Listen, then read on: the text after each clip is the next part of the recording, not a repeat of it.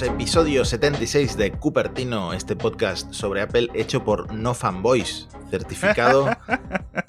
De hecho, Alex tiene un Pixel 3 o algo así.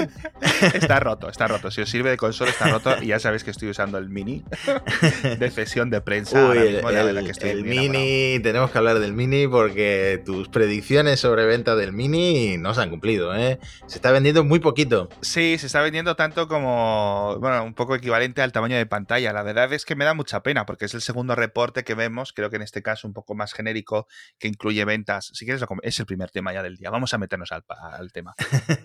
es el segundo reporte que vemos. También es cierto que depende de Estados Unidos, pero que el que comentamos en el anterior episodio dependía un poco de las ventas navideñas y en este caso son un poco las ventas más de final de temporada, es decir, desde la publicación, el lanzamiento de los iPhone 12, de la gama 12, bueno, pues el mini está vendiendo bastante poquito, me parece como un 6% de las unidades, con lo cual la verdad es que quizás Apple no esté muy, no esté muy contenta con, con el rendimiento, pero de nuevo, a falta de una confirmación de alguna palabra que dejen caer que no sé qué o que filtren de interés o que va a haber una continuación, yo creo que hasta no empiecen a llegar los rumores y los autocads y las fundas filtradas, etcétera, de los iPhone 13, pues no vamos a saber si va a haber un, un 13 mini o qué es lo que va a ocurrir. Pero bueno, yo de hmm. momento confío en que sí. Bueno, eh, pero el iPhone 12, la serie, parece estar vendiendo mucho porque es el retraso de las entregas eh, es récord, nunca se habían retrasado tanto, que, a ver, puede tener que ver con la situación también, ¿no? Con la pandemia, con las nevadas. Sí. Eh, ¿Tú por qué crees que se está retrasando tanto la entrega de los, del, del iPhone 12? A ver, Puede ser por la pandemia, pero porque estamos hablando de retraso en las entregas a nivel global, ¿vale? Al menos mm. este es el informe de, Morgan Stanley que ha dado vueltas por ahí. Lo vamos a explicar, lo vamos a poner en un contexto. Cuando se lanza un nuevo iPhone, los primeros segundos hay unidades, luego ya pasa a haber un retraso de entregas, pues dos semanas, lo que sea, 15, 21 días, pero poco a poco ese retraso va bajando y ya desde que tú entras unas semanas después del lanzamiento en la web de Apple o en Amazon o donde tú quieras y seleccionas el iPhone que tú prefieras, que a ti más te guste y te llega, pues si no al día, a los dos días. Esto no está ocurriendo con muchos modelos del iPhone 12 en 2020 y 2021, en los que casi dos meses después de su lanzamiento sigue habiendo retraso en las entregas, ¿vale? Con lo cual yo he entrado en la web de Apple España, y he visto, y digo, voy a hacer, voy a hacer como que compro unas 12, voy a hacer como que compro un 12 Pro, etcétera, y me sigue poniendo las entregas para dentro de unos 10 días más o menos, 10, 15 días, con lo cual es raro, es raro. Esto puede ser que Apple está fabricando poco, esto puede ser también que Apple esté vendiendo muchísimas unidades que yo hmm. creo que es lo, más, lo más probable, porque no estamos viendo reportes que indiquen lo contrario. De hecho, todo lo que, todo lo que veo y todo lo que indican es que eh, las ventas de iPhone 12 van a ser espectaculares. Pues sí, mira, yo me he comprado uno, así que entro en la estadística. Y sabes ahí, Matías, le va a llegar el informe a Tim Cook. Lo que sí teníamos apuntado para comentar quizá como tema principal es que Apple ha perdido un juicio. Ha perdido eh, su juicio contra Corellium, que los demandaron ellos. Se mandó Apple a Corellium, que hmm. es eh, un software para virtualizar iOS en un ordenador, ¿no? Y que se utiliza mucho para probar software, pero también eh, para probar la seguridad, encontrar bugs y participar en estos programas de bounty hunting. Es muy curioso este software y me hace, y ha sido un, un bombazo en el mundo de la seguridad, en el mundo de los investigadores, en el mundillo de esta gente que es un poco más experta en lo que funciona y lo que deja de funcionar en los iPhone porque, claro, es el típico caso de David contra Goliath, ¿no? Corellium, una empresa pequeñita que, por cierto, Apple la quiso comprar y los fundadores se negaron. Y que lo que hacen es lo que decías tú, virtualizar, igual que puedes virtualizar un Windows en remoto o lo que sea, pues ellos hacen lo mismo. Puedes virtualizar dispositivos con iOS. De la forma que ellos lo hacen, que además están alojados en servidores remotos en ARM, con lo cual la virtualización es mucho más fidedigna, si eres un desarrollador, si eres una empresa, si eres un experto en software, si eres un experto en seguridad, etcétera, digamos lo que te permite es probar un montón de versiones de iOS de una forma, como decía antes, muy fidedigna. Esto a Apple le irrita y la denuncia vino por copyright, es decir, oye, que esta gente está ganando dinero, que esta gente está comerciando con mi software. Es decir, están poniendo unidades de iOS por ahí a la venta, o mejor dicho, al alquiler, ¿no? Porque tú puedes eh, contratarlos en planes eh, mensuales, ¿no? Como si le compras servidores a Amazon Web Services o a lo que sea, ¿no? Eh, pero con iOS. Y el juez ha dicho que no, que esto no es, dice el, juez, dice que, no estaba creando un producto competitivo con lo que Apple ofrece, ¿no? Con los iPhones, simplemente estaba construyendo algo que todos podemos ver claro, que es una herramienta de investigación, ¿no? Para un número determinado de clientes, pero que esto no afecta a las ventas de iPhone en ningún tipo de sentido, ¿no? Es, no es como un juicio de copyright típico en el que dices, oye, mira, este señor está pirateando Photoshop. Cuantas más versiones piratas de Photoshop se distribuyan, pues podemos hacer un argumento de que menos legítimas de Photoshop se venden, ¿no? O de un disco de música o de lo que sea. Perfecto, pero el juez lo ha desestimado.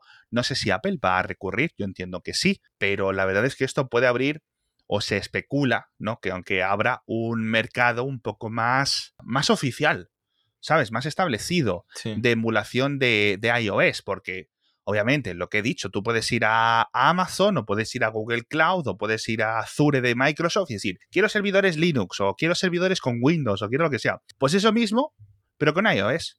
Tú quieres un iOS en remoto, ¿vale? No, es, no hay un iPhone en ningún sitio puesto, sino que está virtualizado, ¿no? Entonces eso es muy chulo y va a abrir un montón de posibilidades.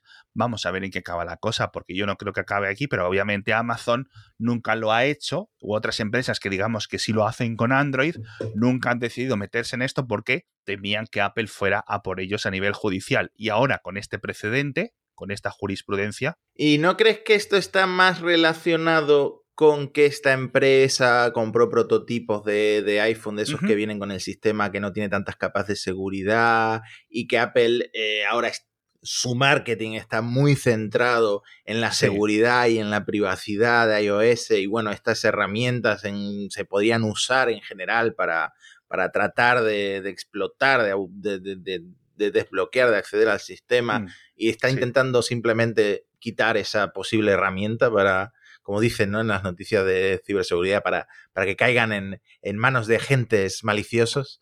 Claro.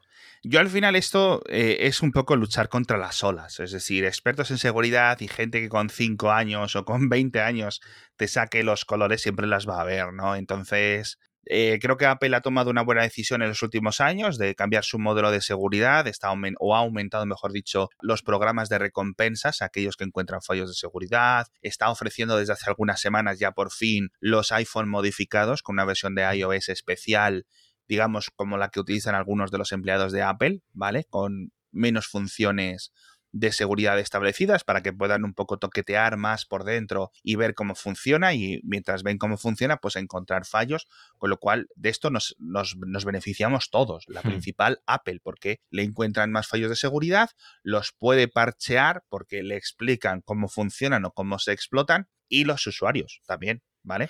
Entonces, yo creo que esto siempre va a, a, más seguridad. A Apple le cuesta un poco de dinero, pero a Apple le falta todo menos dinero, hmm, sinceramente. Pero, mira, me alegra que saques el tema de hackers jovenzuelos porque eh, un adolescente de 16 años, ya estoy cambiando de tema radicalmente, ¿no? Ha conseguido instalar eh, Linux en un iPhone sí, 7. Tío.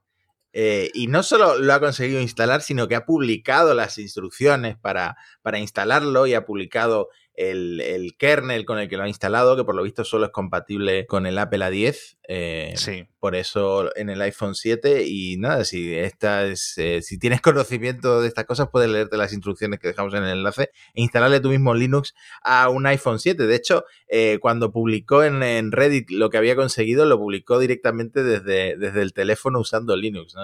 Qué bueno la gente, lo que consigue la gente con 16 años cuando está enfocada en, en cosas como el hacking es increíble. Me, me fascina porque eh, el vídeo o sea, lo típico de poner Linux en los iPhone se lleva intentando desde que salió el iPhone, ¿vale? Es decir, ostras, esto es RM. El kernel de Linux tiene soporte para RM, ¿no? vamos a hacer, vamos a ver qué hacemos, ¿no? Cosas chulas para intentar desbloquearse, para intentar ponerse un sistema operativo que les permita mover mucho más las cosas. Es decir, se lleva intentando muchos años. Ha habido por ahí un montón de proyectos, un montón de proyectos incluso para el iPad, muy similares, etcétera. Pero la verdad es que cuando he visto el vídeo digo, pero si esto está completo, si este Linux está, no, no le veía yo que le faltase nada. Lo es lo típico, que vale, sí, pero no te funciona el controlador de brillo, no te funciona el volumen, no te funciona la wifi, no te funciona el Bluetooth, te funcionaba todo. Hmm. Igual me he fascinado. Vamos a ver si poco a poco va soportando más procesadores o más chipsets, porque ahora solo está el A10, como dices tú, de iPhone 7 y iPhone 7 Plus, así que puede ser algo muy chulo. De hecho, el chico este, que no recuerdo muy bien ni el nombre ni el nick, decía que lo iba a utilizar para servidor. Es decir, que iba a poner el iPhone con Ubuntu en su casa para, pues yo qué sé, para instalarse unas bases de datos y unas cosas así. Y es que al final es la gracia, tío. Yo sí me apunté el nombre New Hacker 1746, así que nada, si queréis seguir la trayectoria. New Hacker. si queréis seguir la trayectoria de este adolescente. Eh, muy prometedora, la verdad. Bueno, así empezó GeoHots, ¿no? El, ah, tío este que, que, hizo el primer jailbreak de los iPhone, que desbloqueó la Play 3, con jailbreak también para la Play 3, y que ahora anda por ahí dándoles la tabarra al propio Elon Musk con su propio sistema de conducción autónoma, otro, otro cerebrito. Así que, en fin. Por cierto, no sé si hemos hablado del tema de Asahi Linux, que es la versión de Linux que está intentando poner en los procesadores Apple Silicon, que por cierto ya he confirmado que se llama Héctor Martín, que es español, el chico que está haciéndolo, que lo, estábamos dando, no sabemos si es Héctor Martín, Héctor Martín o cómo es y de dónde viene y tal, pero es un chico, es un chico español, es un chico muy, muy bajo. Hmm. Y ya está, ya está yendo adelante, está bastante avanzado el proyecto. Bueno, a ver, no es que vaya a acabar la semana que viene, pero la investigación va por muy buen camino, con lo cual, igual que hemos visto ese Linux en el iPhone, el Linux el, o el kernel de Linux o portar algún movimiento, etcétera, al Apple Silicon, la verdad es que tiene buena pinta y yo creo que a lo largo de 2021 vamos a tener buenas noticias y además está reportando que, digamos, los retos técnicos o las dificultades que ha puesto Apple eh, a la hora de instalar diferentes sistemas operativos que no son tan grandes como él se esperaba, al menos es como yo interpreto las, las palabras, ¿no? Que los, los, los retos que él va viendo y las diferentes etapas que él puede ir observando para completar este, este port de Linux a Apple Silicon no parecen ser excesivamente imposibles de, realizar, que ya sabemos que en informática casi nada es imposible, pero hay algunas cosas que requieren mucho más tiempo que, que otro. Pues qué guay, este proyecto además lo, lo, puedes seguir prácticamente en directo, como lo está programando. ¿no? Sí, si estáis en Patreon del proyecto porque habéis aportado lo que sea, o si no en su Twitter, etcétera, vamos a dejar el enlace en las notas del episodio, y de vez en cuando hace emisiones en directo de, de, lo que él va contando, de lo que va encontrando, con lo cual bastante chulo este proyecto y yo espero que le vaya muy bien porque los Apple Silicon están siendo una revolución para el mercado de los portátiles, para el mercado de los ordenadores y está bien, macOS está muy chulo, pero si pudiéramos tener la libertad ¿no? de poder instalar Linux y sobre ese Linux a lo mejor algún tipo de cosas eh, más chulis, yo creo que mejor para la comunidad hacker, para la comunidad que quiera tener un poco más de libertad con el hardware por el que paga, ¿no? A ver si un día hacemos un, episodio nuevo sobre el M1 porque él he estado haciendo, bueno, he estado viendo vídeos de YouTube porque eh, se me ocurrió comprar un NAS pero luego me puse a investigar la potencia, el rendimiento que tienen realmente los NAS, si por ejemplo lo quiero usar como servidor de, Plex, luego a la hora de hacer la, recodificación, la transcodificación de los vídeos, eh, no dan para tanto. Mm, y, me puse a ver por curiosidad cómo rinde un Mac Mini, por ejemplo, para este tipo de cosas con el M1, que me imaginé que gastaría muy poca electricidad. Y aún no hay versión nativa, no, sé exactamente qué tipo de, procesado por hardware hace Plex, pero lo hace con la arquitectura Intel, o sea, em, emulado en, en, en macOS. Y aún así, el procesador transcodificando dos vídeos, uno, uno, creo que era 1080p y el otro creo que lo pasaba de 1080p a 720p, esto estoy hablando de un vídeo que vi, no subía del 20% de, de, recursos.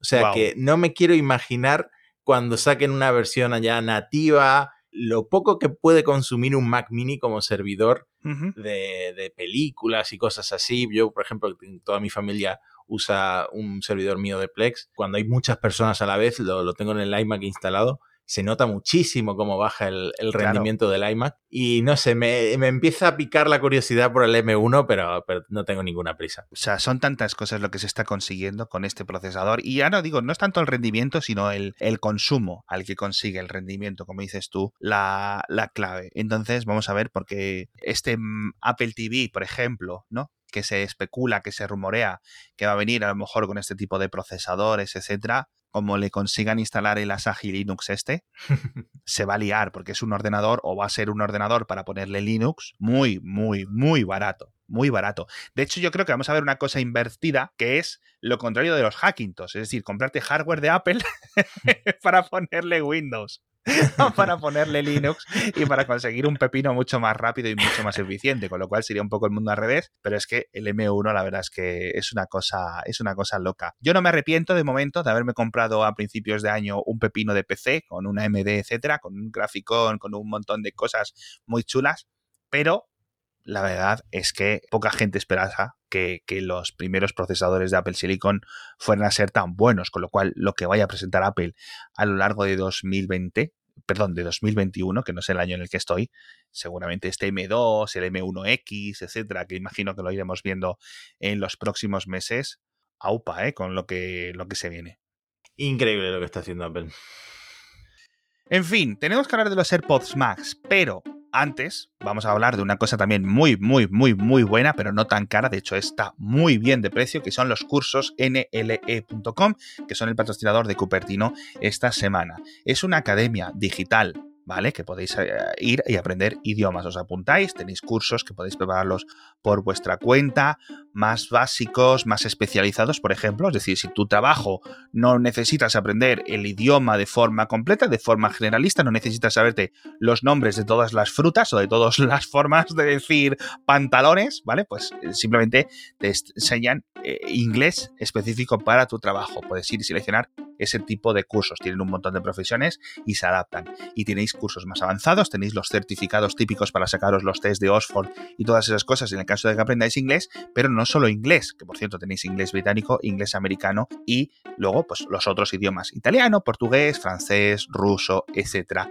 etcétera. Y todo funciona desde tu casa, no tienes que irte a la academia, no tienes que desplazarte, no tienes que coger el coche, el autobús o andar. No, no, no, simplemente vas a tu ordenador y te conectas. Entonces, de verdad, funciona muy bien porque obviamente pues puedes apuntarte dos horitas, cinco horitas, eh, hacer media hora hoy, hacer dos horas mañana. Es decir, cuando tú te encuentres a tu propio ritmo, van a estar ahí los profesores que tú les puedes enviar unas dudas o les puedes enviar un mensaje de voz o lo que necesites y desde una plataforma unificada muy, muy, muy buena que se llama Dexway, que podéis ver el enlace en las notas del episodio. Tenéis todos los cursos, tenéis, digamos, todas las materias, tenéis donde podéis hacer todos los deberes, todos los listening, todos los reading, todas estas cosas.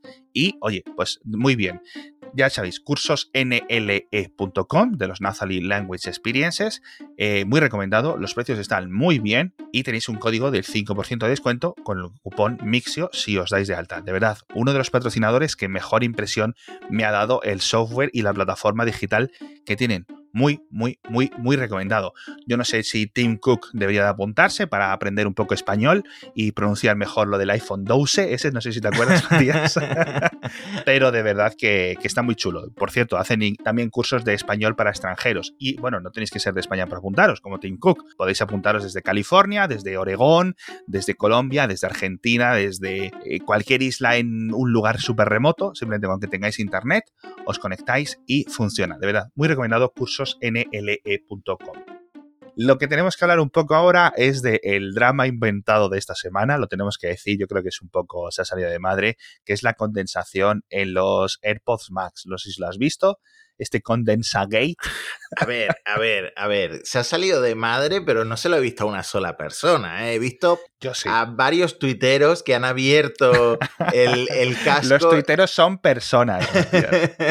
y, han hecho foto de las gotitas de, agua condensada eh, por detrás de las almohadillas. O sea, mm. en la parte de aluminio. A ver, yo sí lo he visto, se lo he visto a, a, Mark, a Mark Quintos en Twitter, yo creo que es la primera persona que se la vi. Luego lo hemos empezado a ver en los típicos foros de, de usuarios y he preguntado, he preguntado por ahí a los oyentes, etcétera.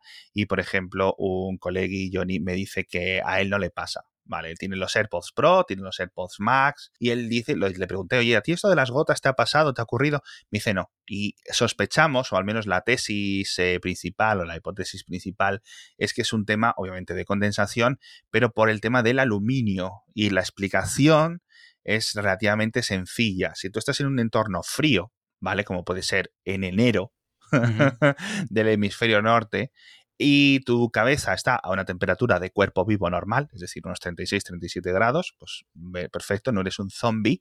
En principio, el aluminio se queda más frío, las orejas tuyas empiezan a desprender calorcito y se condensa el vapor de agua que hay dentro de la orejera. y se queda pegado al aluminio, porque es la parte que está fría.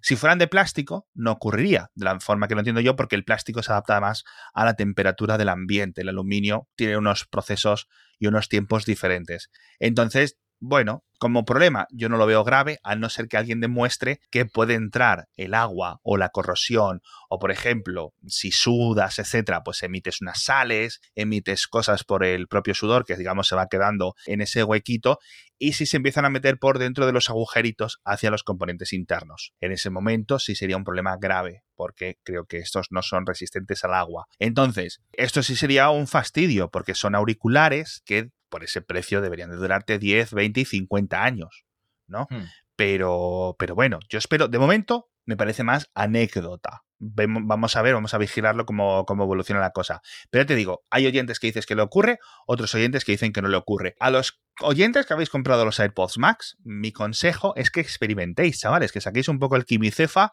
y hagáis una cosa. Si os sudan las orejas, es decir, si notáis esta condensación, subid la calefacción de casa a ver si al estar el ambiente más calentito deja de aparecer la condensación, ¿vale? Es decir, que el aluminio propio de los auriculares esté un poco más en sintonía con el resto de con el resto de, la temperatura de vuestro cuerpo. A ver si eso lo soluciona. Y si no, pues eh, os esperáis a los AirPods Max Export o como los vayan a llamar, estos que se supone, según los rumores, ¿no? Que van a ser algo, algo más baratos. Pues sí, tiene todo el sentido que acaben sacando unos, de, unos deportivos, ¿no? Porque, bueno, bueno quizá, a ver, quizá quieran mantener los AirPods eh, normales para, que la, para la gente que hace deporte, que no sé hasta qué punto, porque se te caen, yo creo que los dos se te pueden llegar a caer si, si sales a correr. Em, pero, pero sí, yo creo que tiene sentido sacar una versión. Te van, a, dar, te, van a dar, te van a dar muchas leches en Twitter por eso, ¿eh? Por eso que has dicho que se caen los AirPods. La verdad es que los AirPods. A ver, también depende mucho de, O sea, ya han pasado tres años desde el lanzamiento de los AirPods. Y normalmente no se caen. Cuando, o sea, ya pues están haciendo piruetas, están en el circo del sol. Y a la mayoría de personas no se les caen. Yo mm. cuando los usaba, hasta que la batería dejó de funcionar, y entonces dije, ya, ya no más. Sí es cierto que uno me dolía más que otro, por ejemplo. Es decir, esto lo hemos comentado en el programa. Debo tener una oreja más grande que la otra. o algo así. Entonces, pues uno está un poquito más suelto. Pero nunca se me han caído tampoco de una forma muy grave. Pero sí es cierto que alguno habrá que se le caiga, no sé. Bueno, no, no, necesariamente con eh, los golpes de ir corriendo, que sea un manotazo. Ah, bueno, claro, sí, sí. Limpiarte el sudor. Sí, cierto, eso sí. Yo, qué sé, mi mujer no sabe dónde tiene ahora mismo el, estuche de sus servos, eh, pero es que son Típico. O sea, a mí me pasa que a veces se me perdía uno y no sabía dónde estaba. Sí, no sé, la verdad. Yo sí, yo sí le veo sentido a unos AirPods mm, Sport, Max Sport o como se vayan a llamar, sobre todo porque si dicen que estos son tan pesados, pues la gente no va a llevarlo tanto por las calles. Bueno, quizás sí, porque son también para lucirlo, ¿no? Yo no eh, saldría, yo no, a ver, yo no me los compraría, pero si tuviera el dinero para comprarlos, bueno, quizás no fuera por el típico barrio donde fuera un problema llevarlos, pero yo no los sacaría de casa, ni por precio ni por nada, o sea, me parece como demasiado, es decir, es una cosa como para estar en tu casita, disfrutar de tu experiencia auditiva, no sé qué, no sé cuánto, para mí, para mí. en general, en general, ese es el punto en el que coinciden las reviews, que no son usar auriculares para usar en tu puesto de trabajo, en tu casa, y de hecho que son muy, a pesar del peso, que el peso por supuesto está bien distribuido, son muy cómodos en las orejas, que es una cosa que me pasa con todos los auriculares así de diadema, eh, como los XM4 de, de, Sony, que a pesar de que los XM4 sean tan ligeros y cómodos, se me ponen las orejas rojas del, del calor y de... Y bueno, dicen que los AirPods Max solucionan un poco este, este tema y que son muy cómodos. No sé si por la forma de, las almohadillas. Que por cierto, en los que tienes tú, en los XM2, en los XM4, mejor dicho, perdona, en esos también dicen que hay condensación. Y si se te ponen tan calientes las orejas, quizás sea por eso. Así que échale un eh, vistazo, quitar, no sé si se puede desmontar un poco la gomita o algo. Los tengo aquí en, la mano y no parece muy fácil quitarle la, la, gomita. Yo creo que es un tema específico además de los AirPods Max, el tema de la condensación, porque puedes quitar y puedes hacer recambios con las almohadillas, con lo cual puedes ver qué es lo que hay detrás de las almohadillas. Si no puedes quitar las almohadillas, pues no puedes ver si hay más gotas o menos gotas. No le, debería, no le querría dedicar más tiempo, de verdad al Condensagate este. este ya podría ser el Contesagate, que es más delicioso.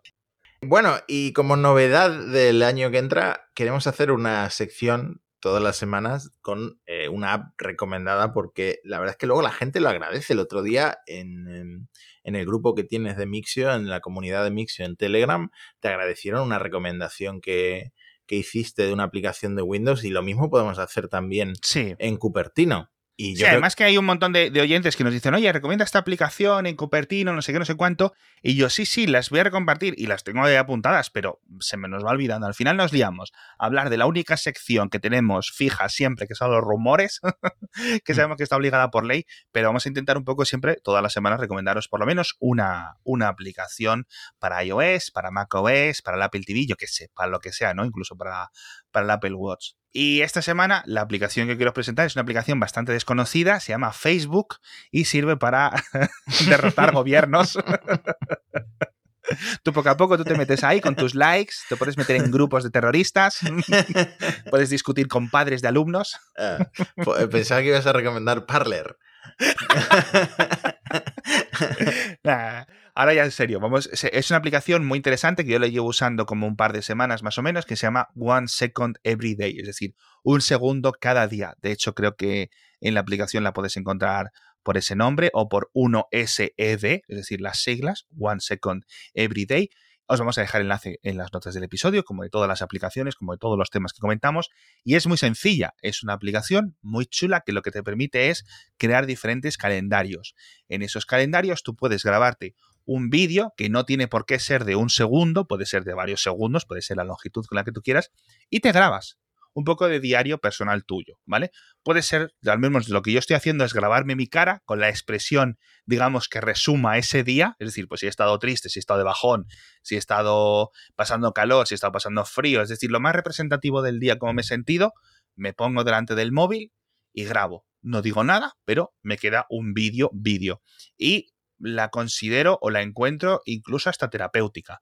Y ya llevo solo unos 15 días, ¿vale? Es decir, poco a poco, con lo cual cuando se complete el año, cuando acabe 2021 y pueda haber mi yo del pasado, el mi yo, el que está hablando ahora, pues quizás pueda ser eh, chulo eh, encontrarte esa evolución. No sé si recuerdas el, los típicos vídeos virales de YouTube de hace un montón de tiempo de un señor se saca una foto cada día. Bueno, pues eso precisamente es lo que automatiza esta aplicación. Ya digo, no solo es una foto, sino puedes hacer un segundo o varios segundos cada día y puedes tener varios calendarios, con lo cual si quieres hacer de tu familia o de un o compartir tu móvil o tu iPad con otra persona y que cada uno vaya teniendo sus calendarios, pues o sus diarios, pues lo podéis hacer. Y cuando se te olvida, por ejemplo, grabarte un trocito de ese vídeo específico, te busca dentro de tu galería fotos y vídeos capturadas ese día, ¿vale? Mm. Para que lo autorrellene. ¿Vale? Con lo cual, si has pasado un poco, le puedes dar una opción incluso que es autorrellenar. Y él selecciona un vídeo o una foto aleatorio de ese día en concreto y la añade. Con lo cual, te puede crear a lo mejor un vídeo lo, digamos que lo, lo cose, cose un vídeo de, de, imágenes y de trocitos de otros vídeos de un mes entero y te crea una especie de película de ese mes. Con lo cual está muy chulo. Tiene algunas opciones de pago, pero con la versión gratuita, de verdad que no vais a tener eh, muchos problemas. Ya digo, mm. One Second Every Day en la App Store gratuita con, con algunas opciones de pago. Me, has convencido. me, gusta. me has convencido hasta a mí, me la estoy descargando ya. No, está bien, la verdad. A ver si yo traigo una aplicación también la semana que viene, que yo la verdad es que llevo tanto tiempo usando sobre todo Mac que hay aplicaciones que, no podría vivir sin ellas. Cuando encuentras una pieza de software que te hace un poco la vida más sencilla o que te ata, yo creo que esas cosas son, son, muy, son muy especiales y la App Store está llena de este tipo de, de aplicaciones. En fin, con esta recomendación nos dejamos. Si Matías no quiere comentar nada más, y si no, le voy a cortar porque está la policía ya llamando diciendo que no hemos comentado rumores, tal, no sé qué, la, están llevando el telefonillo. Anda que no tenemos cosas para comentar la semana que viene. han tardado un poco en llegar porque está la nieve y no han podido llegar con las tanquetas. Nos despedimos, nos vemos la semana que viene con otro episodio más de Cupertino. Espero ya sí que con rumores, con más aplicaciones recomendadas, con un montón más de noticias, con más de comentarios, de risas, de humor de todas estas cositas que ya sabéis que tenéis siempre preparadas en el programa. Muchísimas gracias y nos vemos la semana que viene. Hasta la próxima.